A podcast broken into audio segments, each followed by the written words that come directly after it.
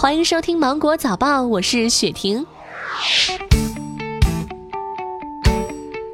二零二零年的春运售票已经开始了，幺二三零六网业务办理的时间由原来的早上六点到晚上十一点延长至晚上十一点半。在此期间，旅客可以在幺二三零六网站和铁路幺二三零六 App 办理购票、改签、退票、候补等业务。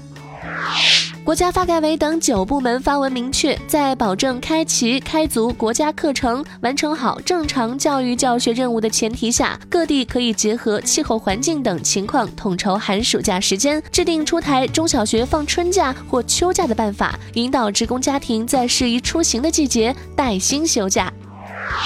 日前，国家药监局、国家卫健委发布通知，要求北京、天津、内蒙古、上海、江苏、海南、重庆先行试点，率先完成疫苗信息化追溯体系建设。二零二零年三月三十一号前，全国各地应建成疫苗信息化追溯体系，实现所有上市疫苗全过程可追溯，确保疫苗最小包装单位可追溯、可核查。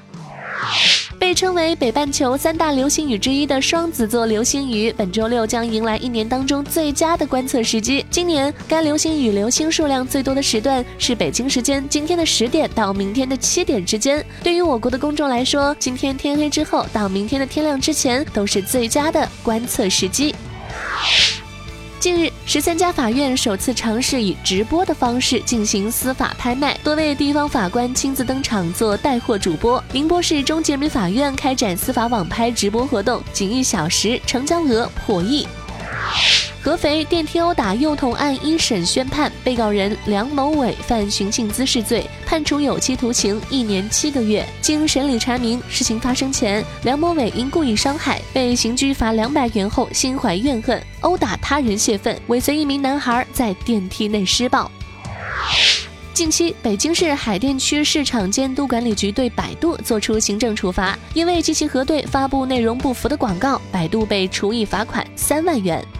Wow. 上海市场监督管理局公布上海市生产销售的电磁灶产品质量抽查结果，二十九批次产品中不合格的有七批次，其中长虹 DC 二零杠 H 二零、奥克斯 CE 两百 D 二等产品能效等级不合格。能效等级项目不合格是电磁灶产品的能效值不合格所致，会造成实际使用过程当中电量偏高、效率偏低。企业为了吸引消费者，虚标了能效等级的级别，有欺骗消费者的。嫌疑。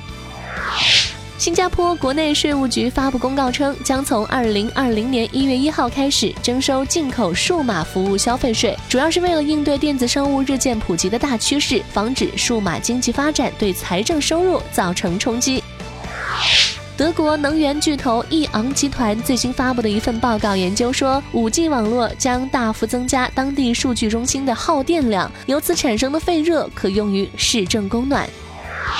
当地时间十二月十二号，美国福布斯杂志发布二零一九年全球一百位最具影响力女性名单，德国总理默克尔连续九年蝉联榜首，也是她第十四次上榜。前不久登上《时代周刊》年度人物的瑞典少女第一百名。